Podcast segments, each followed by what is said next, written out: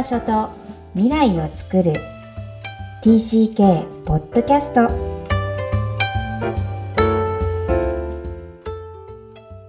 皆さん TCK ポッドキャストへようこそナビゲーターのふみですみきこさんよろしくお願いいたしますこんにちは。ダジャーハオ、ハーエブン。クロスのみきこです。本日はタイ在住ふみさんとお届けする TCK ポッドキャスト。今日のオープニングトークは、ワイクルーデーです。えーワイクルーデーとは、えっ、と、タイにある、なんでしょう。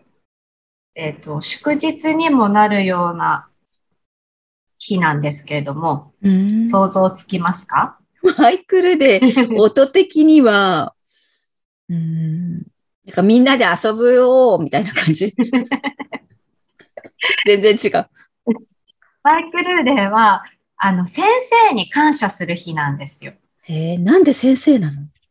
あやっぱりあの、タイはすごく年上の人とか先生とかに尊敬の気持ちがあるので、あの、先生の日っていうのが定められてるんですけれども、はい。なんかこれ日本にはない、ない日だなと思う。うん、確かに。へえ。私は結構日頃から先生ってすごい仕事だなと思っているので、なんか日本にね、あってもいいのになと思いながら、この日をいつも迎えるんですけど、しかも2回あるんですよ、年に。え、何月何日と何月決まってね一回そうなんです。1月16日と6月16日。16がなんかあるのね。うんね、うなんかこの前あったみたいですけれども、あ息子に何するの？って聞いたら、先生たちが並んでるので、先生のがこう合唱してるんです、タイのこう挨拶の。うんうんうん。そこに、えっと、お花の入った水あを子供たちがかけて、先生にこの合唱ワイって言うんですね。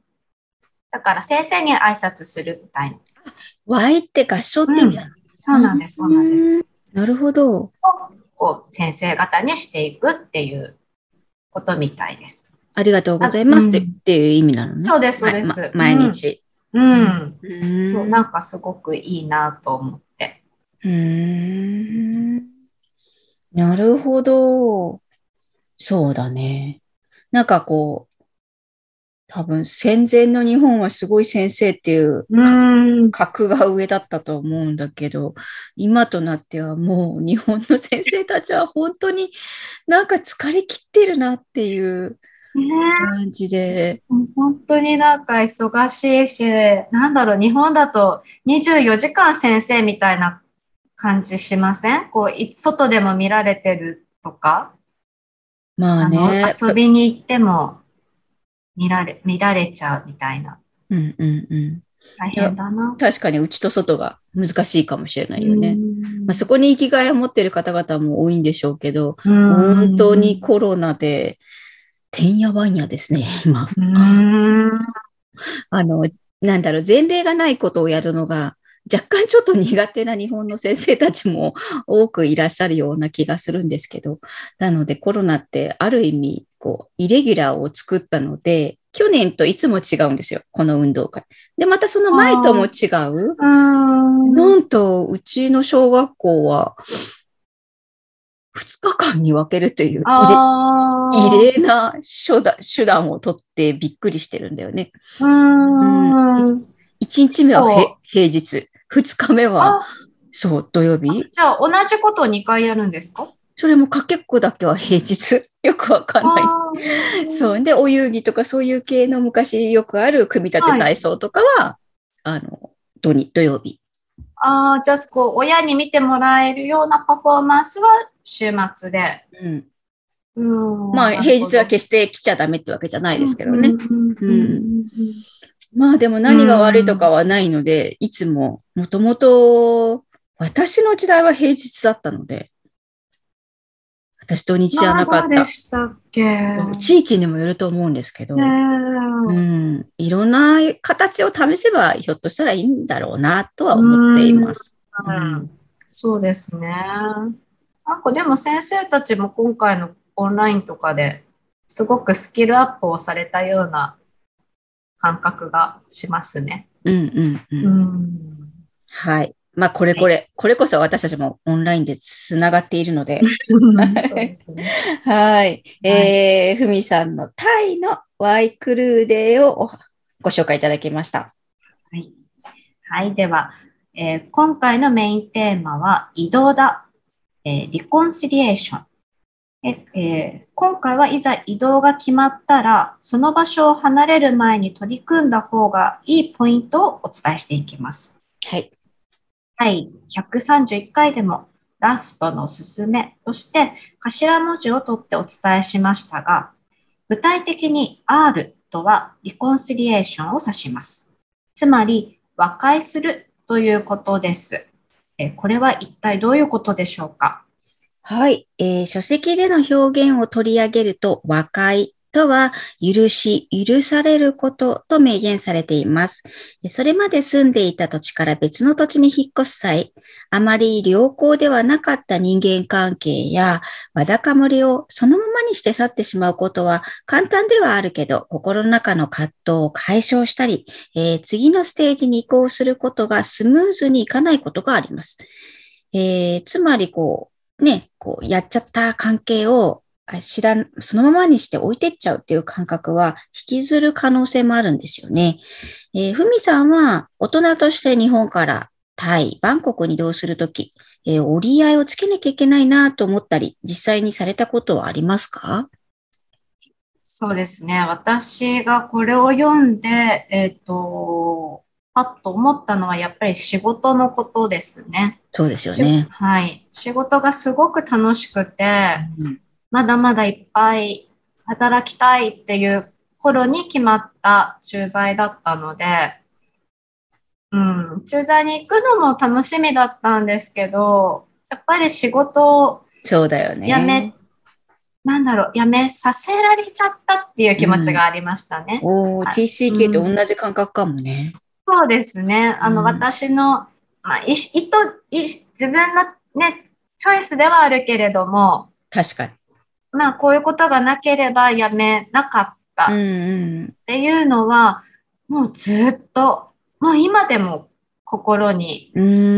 ある一つ。ないのにもう一人の自分が、まあ、あたかもあるかのような感覚だよね。うん。で、なんかこう、時々、あの、あー今東京にいたら仕事しながら子育てしてたのかなとか、うんおっしゃる通り。考えてみたりするんですけど、うーん、その切ない本当の気持ち、表現にしてくれてありがとうございます。実際そうだろうなって思うんですよね。私は駐在妻をしたことがないですけども、なんとなく自分で選んでるようで選んでないっていう感覚は、うんそうですね。誰しにもあるだろうなっていう感覚は非常に不思議な制度ですよね、これもね。ね、なんでしょうね。ここでも仕事をしていいよっていう状態だったら、あの、まあ選択して仕事をしてないんだからって納得できるんでしょうけど、それがこう禁止されてるっていうところが、確かに。またちょっと私の違うよねうん、自分で選択できないことへの悔しさ。なんか人権問題だよね。なんか。そうそう、そうなんです。うーん。はい。これこそがこう、難しい設定、枠組みの中での折り合いってことになるんですけど、うん TCK も同じかもしれないんですよね。ううんーん。私の、はい。。はい。私のことを思い返すと、まあ、5歳から8歳のニューヨークで、それほどこのちょっと和解するとは違う。そんなに折り合いが悪かったわけじゃないし、小学生、高学年ぐらいになったらそんな経験もあるんでしょうけど、実際には、なんだろう、ちょっと外れてしまうかもしれないんですけど、一生のお別れ、アメリカにまた来ないと思ってなかったっていう自分があるんですよね。うーん。でね、実際に高校生ぐらいでまた来るしって言われて育てられていたので、まさか、あの、このプレイグラウンドで、このなんかこう野山で遊べないっていうことはあんまり考えてなかった。で、日本の校、小学校生活というか学校生活とか、うんもしくは元いた場所に戻るので、私の場合は想像がつきやすかったんですけど、うん。その想像はワクワクはしているけども、今いる場所がなくなるとは思っ、うん。実際に思っていなかったっていうのは、あの、盲点でしたね。このうん。本に出会ってよーく考えると、二重の生活というか、またアメリカには戻ってくるから、この場所は自分のものぐらいに思っていて、そういう意味でのくっきりはっきり区切りをつけて、引っ越しは8歳児にはしてないなうんと思います。じゃあ、それがいけないかって言われたら、えー個人差があるので、インタビューで探っているってところは正直なところなんですが、、私個人としては、区切りはつけた方が、いろんな面で、えーっと、理解をしたり、受け入れやすいことがあったな。つまり、なんか嫌なことがあってもまたあっちに行けばいいんだからとか、うこうん逃げに使ってたというか、いや、ここは本当の私の姿ではないとか、こう今ある問題をちゃんと受け止めきれなかった部分はあるかなと。いや、うんいじめられてもちゃんと頑張ってるんだよ。でもなんか心の底で、えっ、と、本来私はここにいるべきじゃないからこういう目に遭っちゃうんだみたいな、なんかそういう考えが私個人は強かった。うん。うんで、実際それ、うん、どうぞどうぞ。たまに聞けますね。やっぱりあの嫌なことあると、日本に帰りたいっていう、この言って言うのよっていうお母さんの話、たまにやっぱり聞きます。あの日本だったらこんなことないのにとか、うんうん。まあ日本に行ったらもっといろいろ手に入るのにとか、うんうんなんか、うん、思い出しました。そうですね。それが決して、その、うんある意味防衛なので、ありなんですけど、いつもそれを使ってしまうっていうのは、大人になってもこう、踏襲してしまう自分があるので、非常に危険だなと思います。。なので、なので折り合いをつけるっていうのは、こう、TCK がみんなやらなきゃいけないことだとは思うんですけど、どの時点でやるかいいっていうのは、それ、あの、明言されていないので、もちろんタイミングがあるんですが、まあ、早いうちに越したことはないだろうなっていうのは、自分の経験からは、えー言えるかなとは思っています。うんはい。わかりました。えーそれでは本日のポイントをお願いします。はい。移動が決まったらやっておきたいこと。その1、和解することです。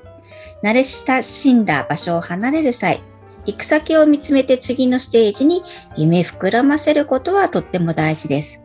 しかし、それまで土地で出会った人々の一定の区切りをつけることは、次の人生にも良い意味での区切り、つまりその次の人生に入っていくことができます。苦い思い出をそのままにするのではなく、できる限り直接人に会ったり、その場所を訪れて、その場所とお別れをしたり、関係の修復や物事の総まとめをすることも、やってみてください。お子さんをサポートして、言語化する、つまり言葉にする時間があるととってもいいですね。今日も TCK のいろんな気持ちにありがとう。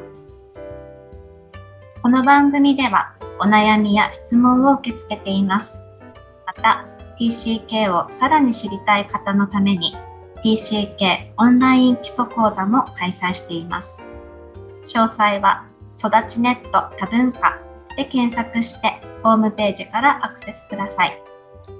さらに、ポッドキャストを確実にお届けするために、購読ボタンを押して登録をお願いいたします。